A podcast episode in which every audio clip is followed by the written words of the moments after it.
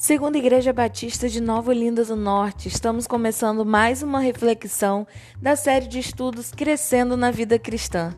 Que Deus ministre ao teu coração.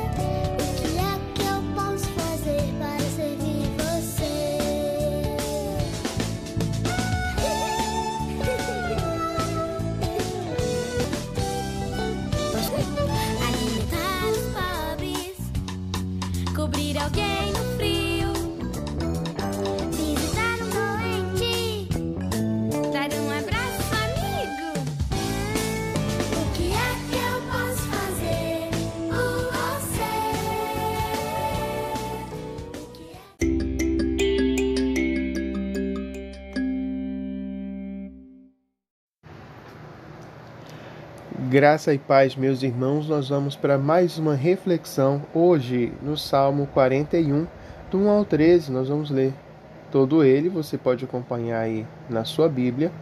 É, mas eu vou tirar alguns, alguns versos que vão dar direção para nós para falar a respeito do tema que é crescendo na generosidade. O primeiro verso ele já fala assim: Bem-aventurado o que acode ao necessitado, o Senhor o livra de todo mal. Nesse salmo, nós vamos ver algo muito interessante. Nós temos aqui duas, uh, duas faces uh, de uma mesma situação e a gente precisa aprender com tudo isso. De um lado, nós temos o salmista uh, precisando do socorro, e do outro lado, nós vemos as pessoas que estão próximas a ele lhe negando esse socorro, ou então até indo socorrer, mas de maneira errada.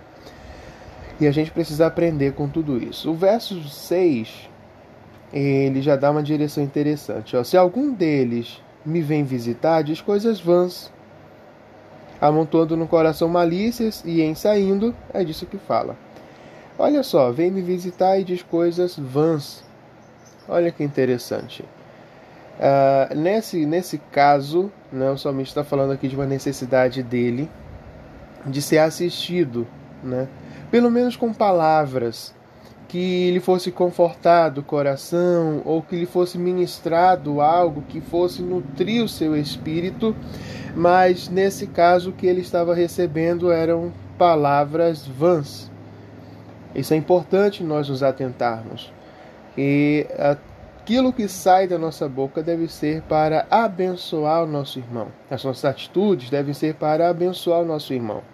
No verso 9, ele vai piorando um pouquinho a situação.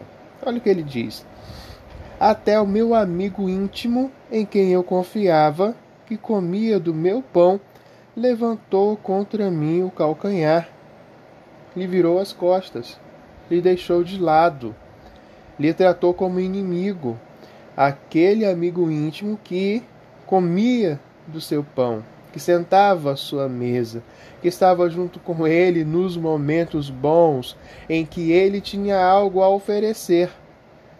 Então, ele estava junto. Na hora que ele precisou, ele virou as costas. Isso é importante demais nós nos atentarmos. Nós precisamos ser fiéis, nós precisamos ser úteis ao próximo. Sempre se tem algo a oferecer. Ou, aliás, você tem sempre que ter algo a oferecer. Né? A gente fala bastante a respeito disso, que ninguém é tão pobre, né, que não tenha nada para oferecer, ninguém é tão rico que não tenha nada a receber. Então, nós precisamos caminhar sabendo da necessidade de ser sermos úteis na vida do próximo. Às vezes, uma palavra é suficiente. Quando nós falamos de generosidade, nós não estamos falando diretamente a questões financeiras, a questões materiais.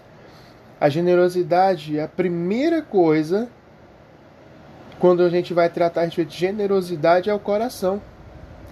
Porque ninguém vai ser movido, vai ser impelido a fazer o bem se não começar ali esse sentimento no seu coração e sendo nutrido, vai dar luz a uma boa ação.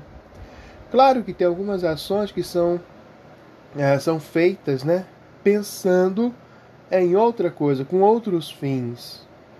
Mas nós estamos falando aqui de coisas boas, né, de nutrir um bom sentimento e esse bom sentimento dar luz a boas ações. Imagina nessa situação aqui que o, o salmista coloca para nós. Até um amigo íntimo que comia sua mesa, ele virou as costas né? Ele deixou de lado, ele levantou o calcanhar, foi embora. Então, é o caso realmente se entender que tudo acontece conosco. Só que ele traz aí uma esperança. Ele não se deixou ser abalado. É outra coisa que a gente deve aprender, né? A gente já aprendeu que nós temos que ter algo bom para oferecer, não ligado diretamente a questões materiais. Você tem sempre que ter pelo menos uma palavra boa para ministrar a pessoa que está precisando. Mas o que nós aprendemos também com o salmista é que ele dependia do Senhor. Quando ele vai para o verso 12: Quanto a mim, tu me sustens na minha integridade e me pões a tua presença para sempre. Bendito seja o Senhor, Deus de Israel, de eternidade para eternidade. Amém e amém. Esse é o verso 12 e o verso 13. Essa certeza que o salmista passa para nós, isso aqui é nós devemos aprender também. Quem diz quanto a mim, tu me sustens. O Senhor sustenta ele. O Senhor mantém. Naquele, naquele momento ele dá força. Ele sustém a minha integridade. A integridade dele estava fazendo com que o seu relacionamento íntimo e sincero com Deus lhe desse condições de entender os seus desígnios e ter a certeza de que o Senhor está com ele. Isso deve estar em nós também. Nós devemos esperar somente pelo Senhor. Somente pelo Senhor. Para a gente encerrar, quero deixar com você o verso 2 do Salmo 41. O Senhor o protege, preserva-lhe a vida e o faz feliz na terra. Façamos o bem a todos.